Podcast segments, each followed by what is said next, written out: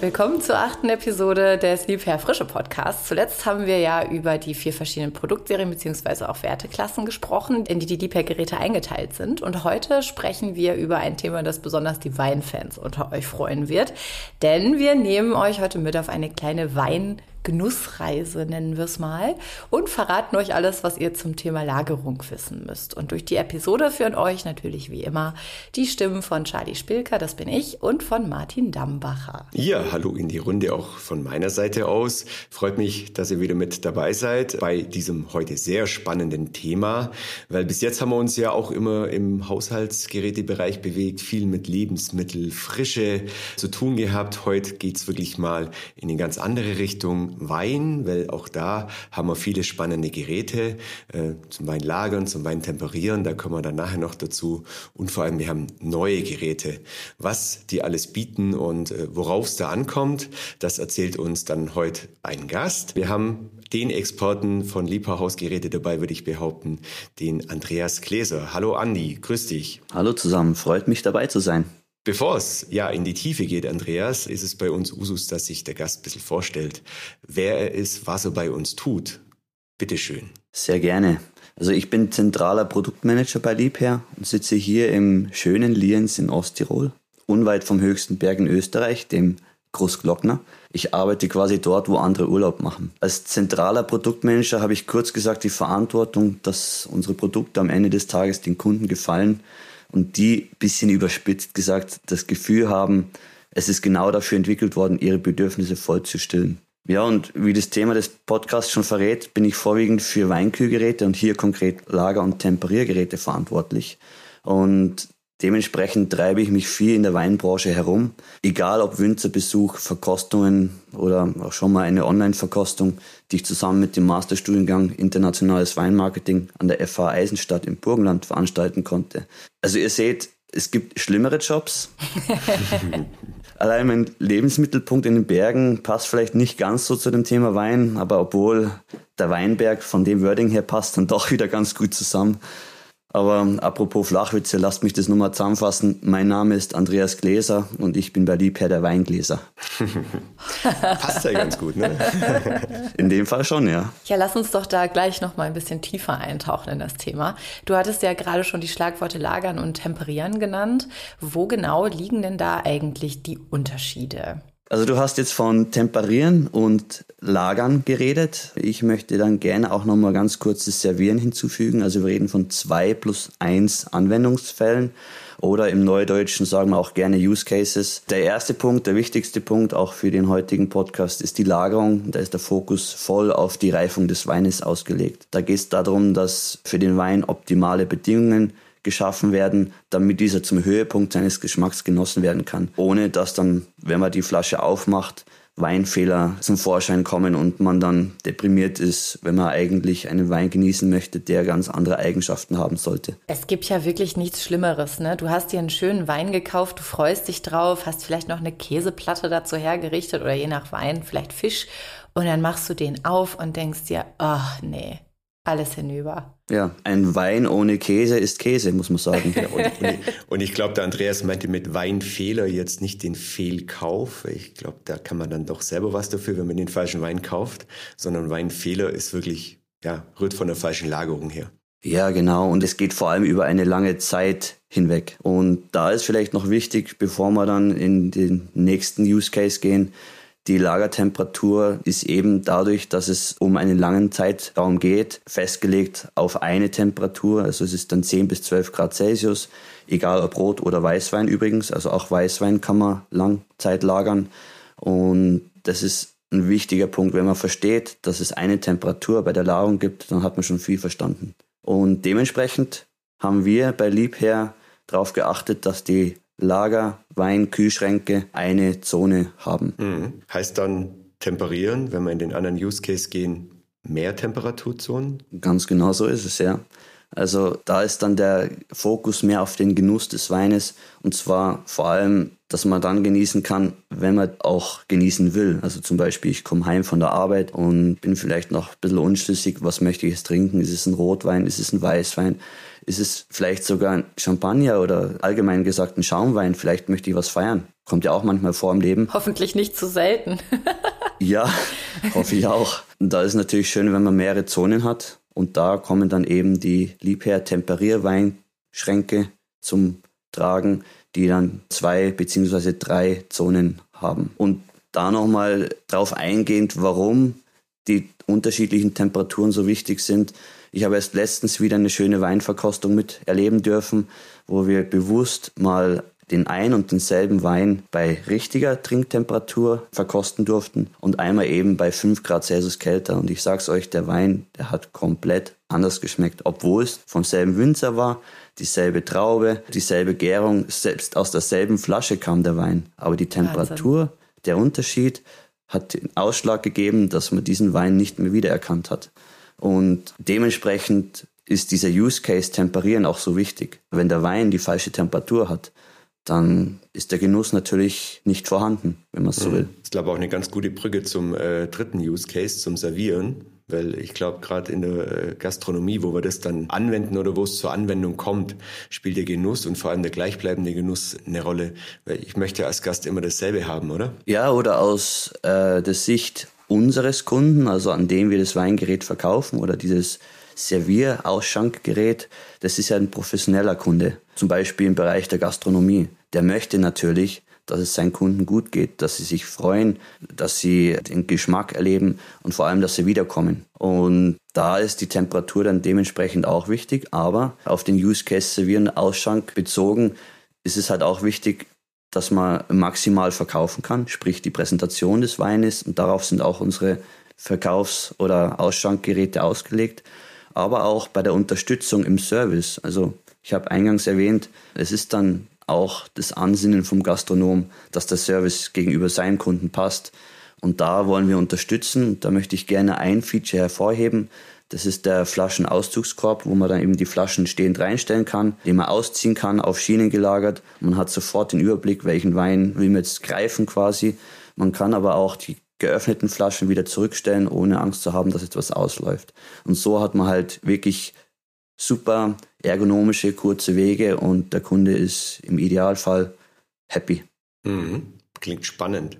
Jetzt wollen wir aber mal vielleicht wieder nochmal äh, Tick zurückgehen zum Thema Weinlagerung, zu den Weinlagerschränken, wo wir ja eben äh, neue Geräte jetzt auch auf dem Markt haben.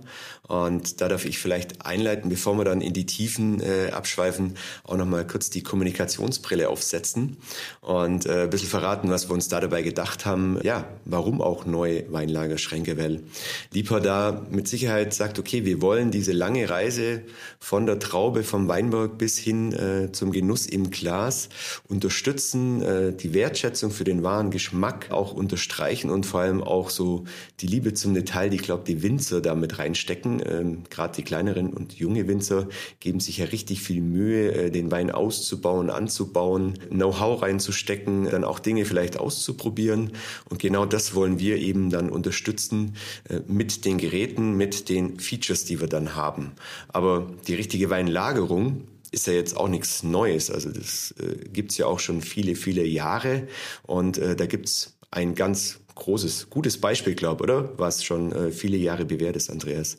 Ja, auf jeden Fall. Aber vielleicht vorher noch, du redest von Wein ausbauen. Wir reden hier also im Fachjargon. Gefällt mir sehr gut. Ja, Weinkeller, ganz klar. Das ist, äh, das ist das Vorbild und das ist seit Jahrhunderten, ach was sage ich, seit Jahrtausenden. Das ist ja, Wein wird ja seit Jahrtausenden angebaut und dementsprechend auch gelagert. Und das ist eben dann auch unser Vorbild in die Richtung. Warum? Weil ein Weinkeller die fünf wichtigsten Bedingungen erfüllt, um einen Wein ohne Beeinträchtigung lagern zu können. Und ja, wenn wir ein bisschen Zeit haben, würde ich vorschlagen, gehen wir sie doch kurz durch. Ja, ein bisschen Zeit geben wir dir. ja, okay. Ja. Sehr gut.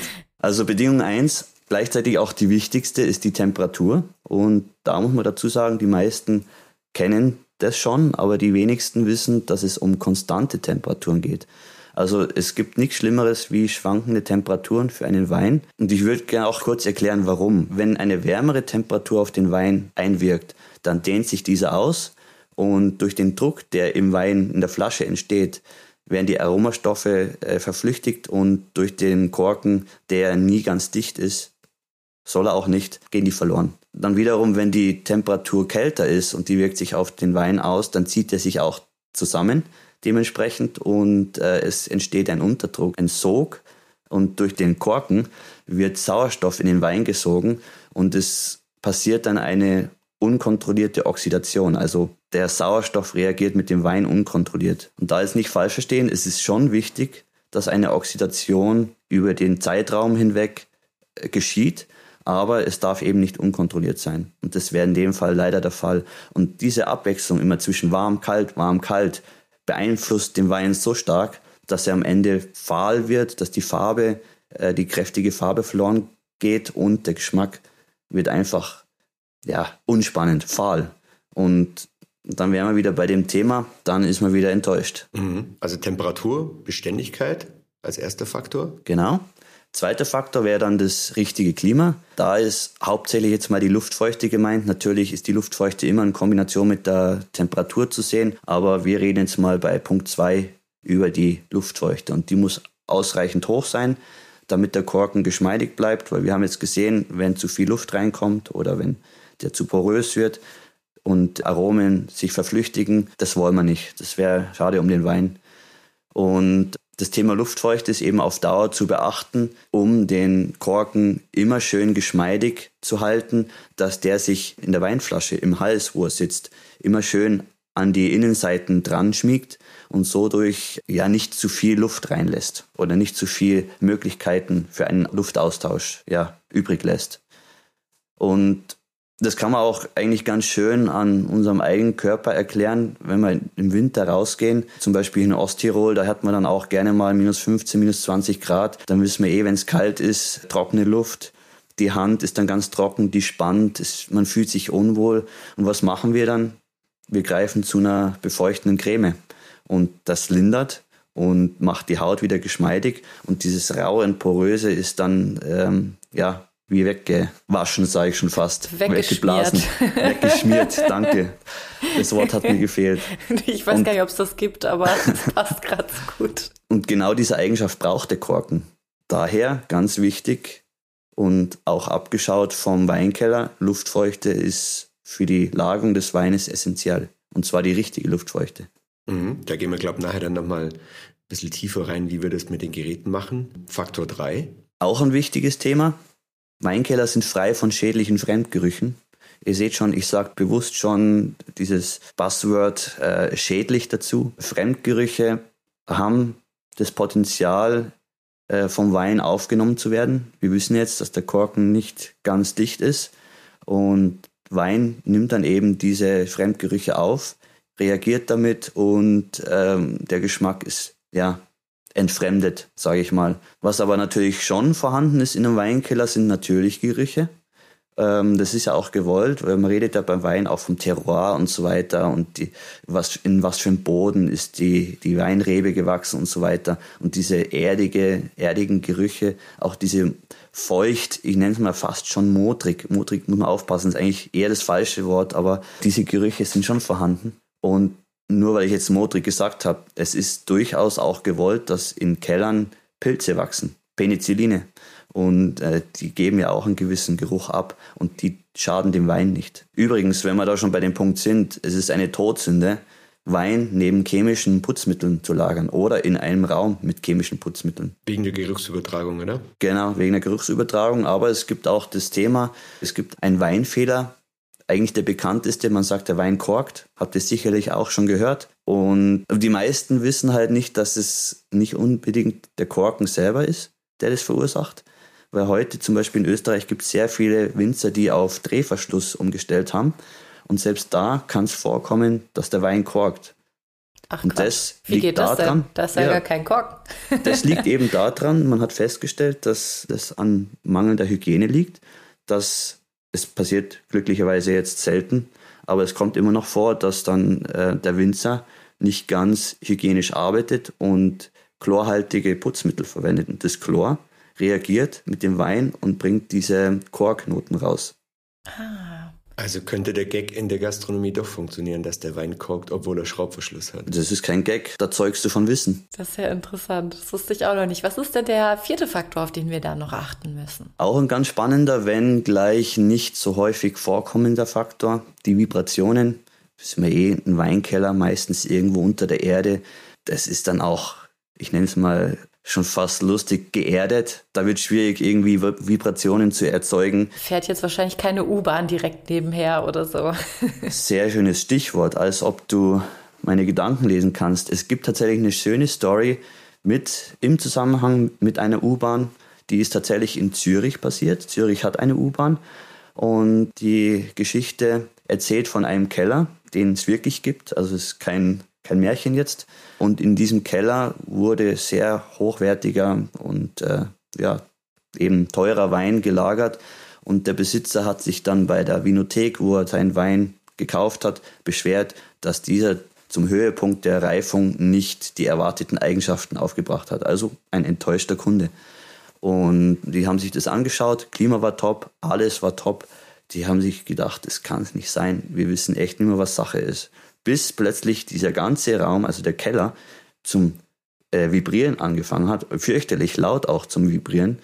Und der Besitzer des Kellers dann gesagt hat, ja, ja, keine Angst, das ist die U-Bahn, äh, die U-Bahn sage ich schon, die Straßenbahn, die da drüber fährt. Und diese Straßenbahn, die fährt alle paar Minuten drüber.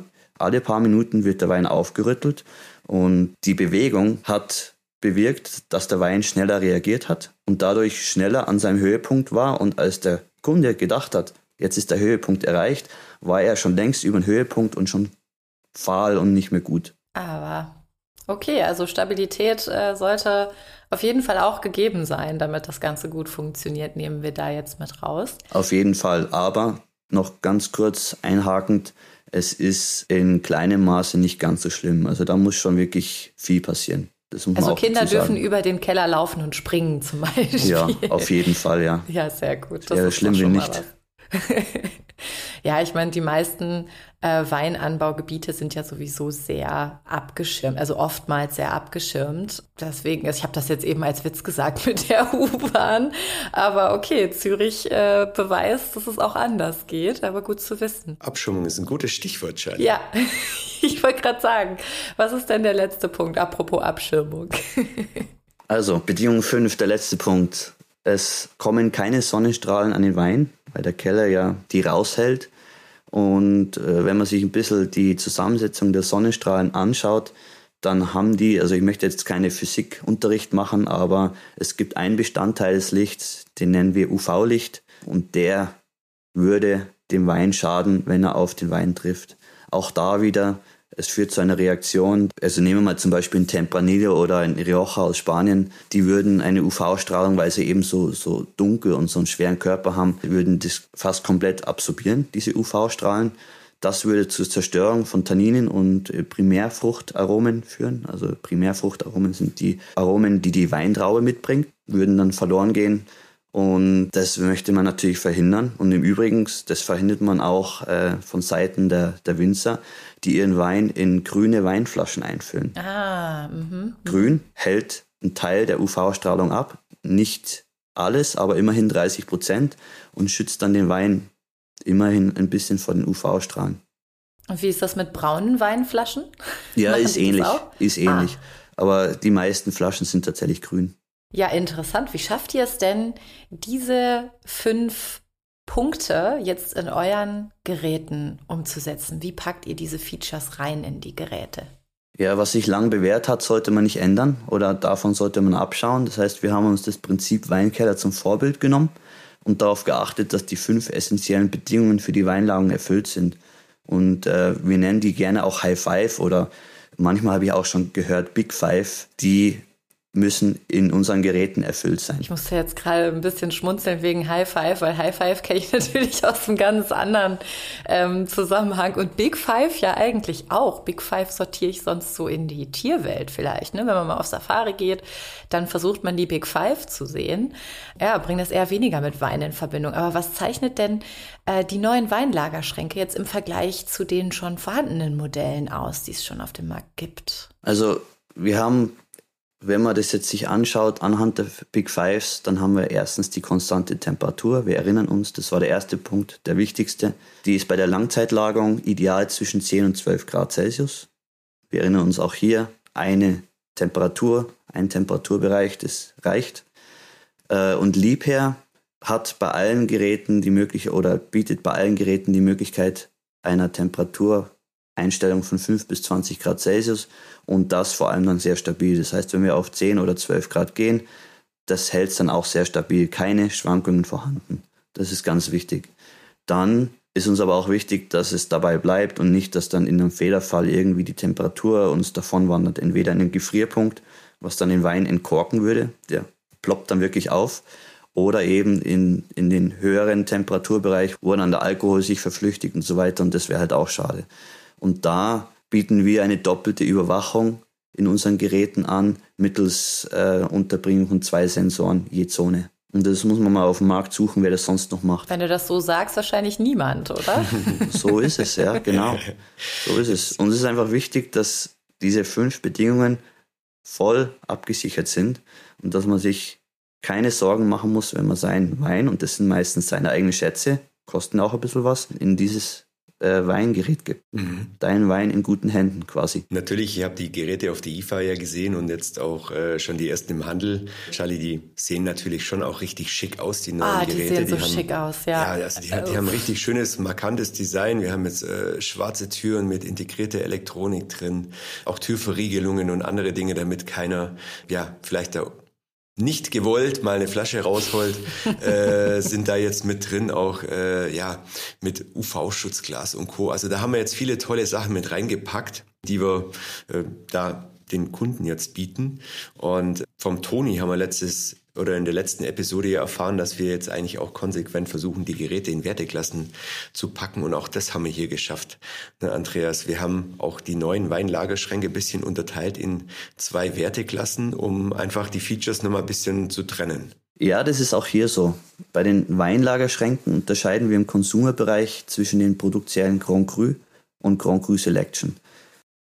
Die Grand Cru Serie steht für alles, was dein Wein braucht um es mal so zu sagen, um sicher gelagert zu werden.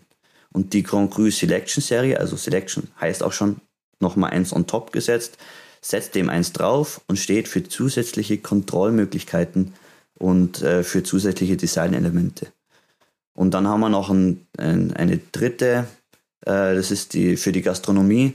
Das gibt dann ergänzend noch die Serie, Serie Perfection. Jetzt wissen wir ja, hast du gesagt, die Geräte, die Basisgeräte, die Grau Grü bringen auch schon alles mit, was wir brauchen. Also ich sage mal die Temperatur, ja, wir haben immer eine Zone, bringen alle äh, gleich mit die Geräte. Aber bei äh, der Luftfeuchtigkeit gibt es, glaube ich, paar spannende Facts, äh, wo sich die Geräte unterscheiden. Ja, auf jeden Fall. Ja, bevor wir da drauf eingehen, vielleicht ganz kurz ein Satz, äh, der grundsätzlich wichtig ist, weil ähm, der Wein ist in jedem Weinliebherr Schrank bestens aufgehoben, unabhängig von den gewählten Serien. Das ist nämlich wichtig jetzt, wenn wir über die Unterscheidung sprechen. Diese High Fives sind überall erfüllt.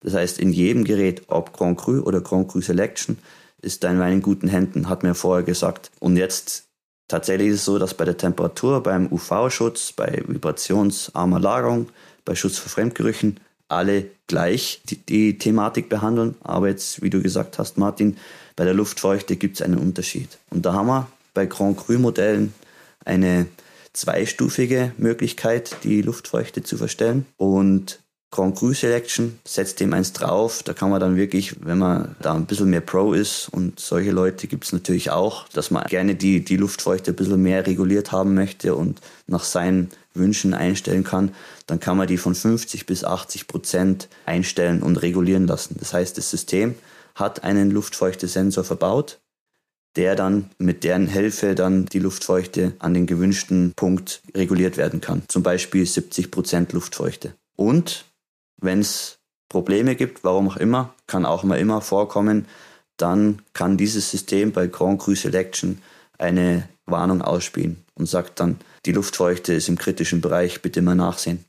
Ja, neben den fünf wichtigsten Faktoren, die wir jetzt ja schon ausgiebig besprochen haben in den neuen Modellen, spielt ja für den einen oder anderen äh, Kunden oder die ein oder andere Kundin sicherlich auch das Design eine große Rolle bei der Kaufentscheidung. Und wir haben es gerade schon angeteasert, die Weinschränke sind optisch wirklich ein Hingucker. Was bringen die denn alles für Neuheiten mit im Punkto Design? Ja, du sagst es, Charlene, für Weinkühlschränke ist das Design ein sehr wichtiger Punkt. Sie sehen ja auch im Vergleich eines Kühl- oder Gefriergeräts komplett anders aus, muss man sagen. Und unsere neuen Weinlagergeräte zeichnen sich eben durch ihre schwarze Optik aus. Bieten auch im Inneren viele Designelemente. Da würde ich einfach mal drei herauspicken. Das eine ist natürlich die Beleuchtung. Man hat sicherlich schon mal gehört, ein Präsentationslicht das macht natürlich super viel Sinn, wenn man seine Schätze auch ein bisschen hervorheben möchte. Das ist dann auch ein super ambiente Feeling, wenn man dann im Wohnzimmer sitzt und das Gerät schimmert so vor sich hin.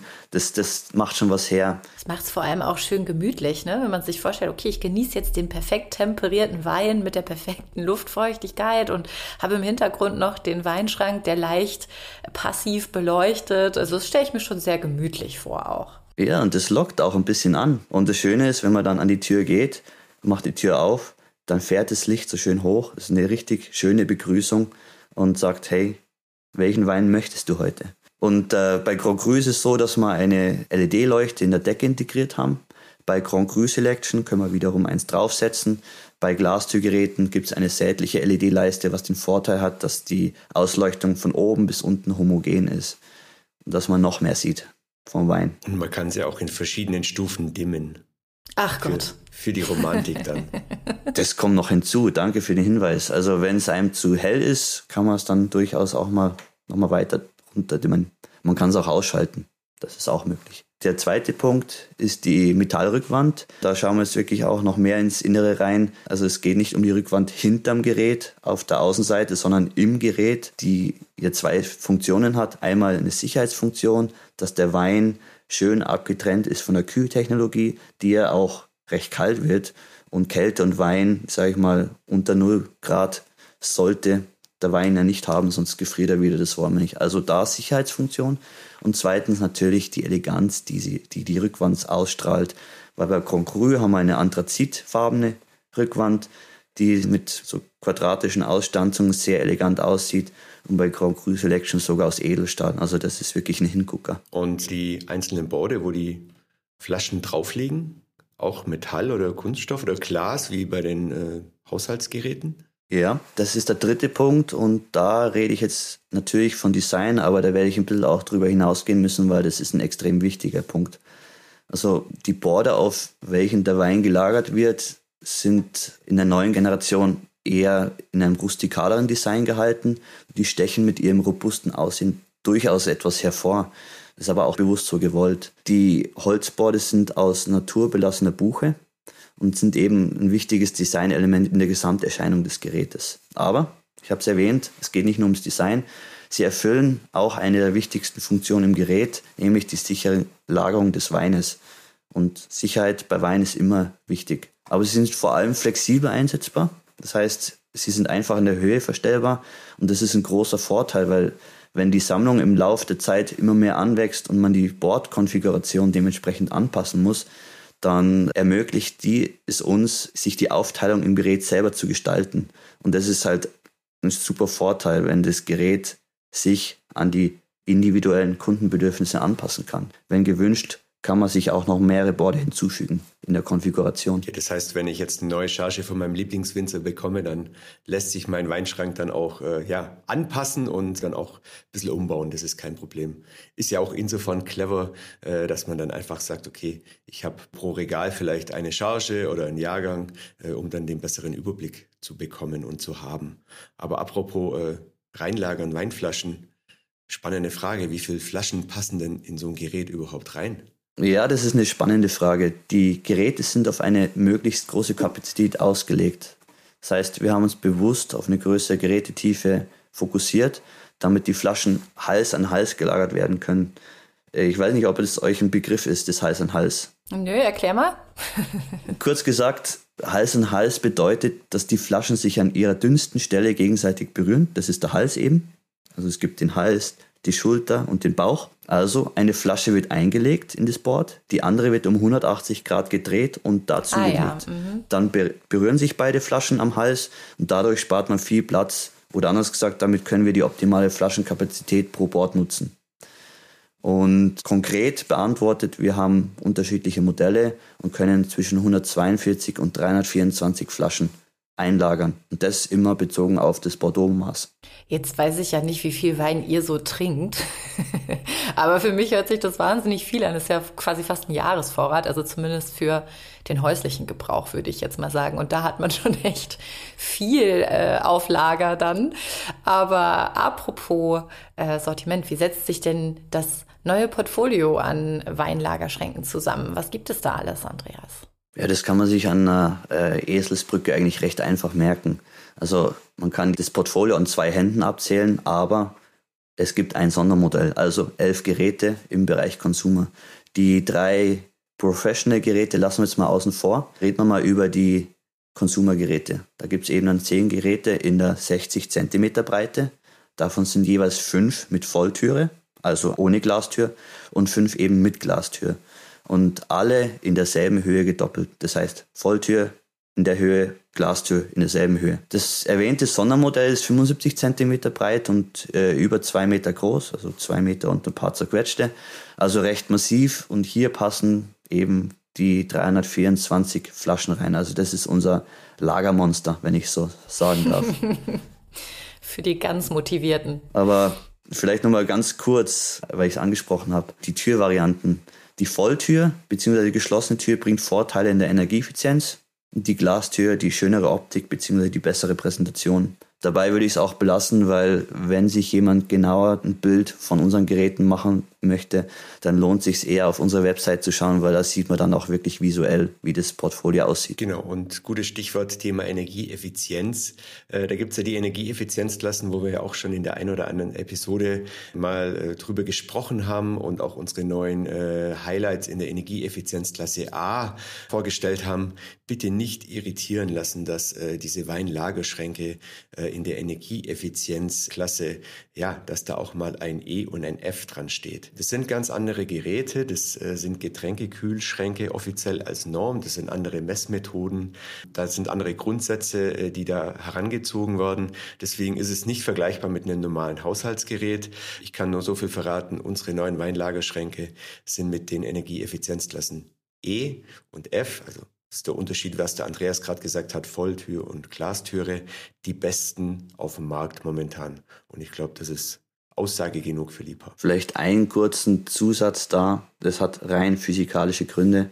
Hauptsächlich an der Glastüre ist äh, der wichtigste zu finden. Und in der neuen Produktreihe gehen wir von Zweifachverglasung auf Dreifachverglasung, weil wir natürlich auch unsere Verantwortung sehen, in Zukunft noch energieeffizientere Geräte zu bringen. Ja, die Dreifachverglasung, die du gerade erwähnt hast, die stellt ja sicherlich auch einen höheren Sicherheitsfaktor dar. Und apropos Sicherheit, wer es da jetzt ganz genau nehmen möchte, der kann ja sogar den Zugriff auf den Weinlagerschrank kontrollieren, habe ich gelesen. Erzähl mal, Andreas, was hat es denn damit auf sich? Ja, das hast du richtig gelesen. Also es ist extrem wichtig beim Wein, dass die Sicherheit gewährleistet ist, auch schon in der Verantwortung zum Beispiel der Eltern gegenüber der Kinder, dass die halt nicht an den Alkohol kommen. Deswegen gibt es bei den Grand Cru und Grand Cru Selection Modellen Schlösser, beziehungsweise bei Grand Cru kann man das Schloss nachrüsten, bei Grand Cru Selection ist es schon verbaut.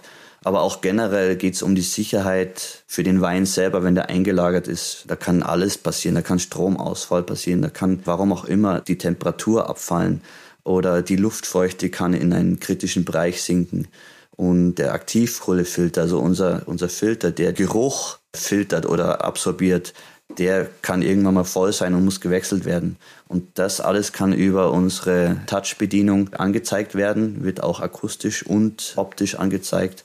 Und das Schöne ist, das Gerät, das ist wirklich ein Highlight auf dem Markt, das blinkt dann komplett über die ganze Beleuchtung und sagt, hey, irgendwas stimmt jetzt nicht, schau doch mal nach. Und on top kommt dann noch die Vernetzung, wo du dann nicht mehr nur an den Raum gebunden bist, wo das Gerät steht, sondern du kannst überall hingehen, bist flexibel und es kommt die Warnung auf dein Handy. Und damit, glaube ich, ist eine volle Sicherheit hier gewährleistet und man kann, wie eingangs schon erwähnt, seinen Wein komplett beruhigt in das Gerät geben und kann gut schlafen oder auch gut in den Urlaub gehen. Genau, weil die Vernetzung, das haben wir ja in der Episode 5 mit Tobias Netzer auch schon mal diskutiert. Smart Device nennt sich das bei uns im Haus. Gerade ein Weinlagerschrank, wenn er im Keller steht und da mal was sein sollte, kriegt man es vielleicht nicht sofort mit. Dank der Handy-App bekommt man es dann eben direkt mitgeteilt. Ja, ich würde sagen, das ist jetzt ein guter Zeitpunkt, um das Ganze dem Ende entgegenzuleiten. Wir haben so viele Infos zum Wein, zur Weinlagerung bekommen. Danke, Andreas, für deinen Besuch und für den tollen Einblick in dein Schaffen. Das äh, hat uns allen, glaube ich, sehr viel mehr Wissen mit auf den Weg gegeben und wahrscheinlich sind jetzt hoffentlich unsere Zuhörer ganz neugierig und gucken sich erstmal an, wie die neuen Schränke aussehen. Also das haben wir ja so schön angeteasert. und dann äh, ja, kann der Wein fließen, würde ich sagen, bis zu über 300 Flaschen im Jahr. Wow, machen wir. Und ich würde jetzt vielleicht sagen, dann greifen wir doch den äh, Anfangsgag vom Andreas nochmal auf, äh, an die Weingläser. Äh, ja, vielen Dank, Andreas, für die spannenden Insights. Äh, vielen Dank nach Osttirol. Vielen Dank euch beiden. Hat mir Spaß gemacht heute. Ja, danke dir. Wie immer findet ihr auch alle Infos wieder in unseren Show Notes. Ihr findet auch den Link zur Webseite direkt dort und könnt euch dort gerne reinklicken. Und schaut auch gerne auf Social Media vorbei unter liebherr-hausgeräte. Wird auch immer mal wieder schön was geteilt, was euch sicherlich interessieren könnte. Und ja, ansonsten würde ich sagen, sind wir durch für heute und wir freuen uns, euch beim nächsten Mal wieder als Zuhörer dabei zu haben. Danke, ihr Lieben.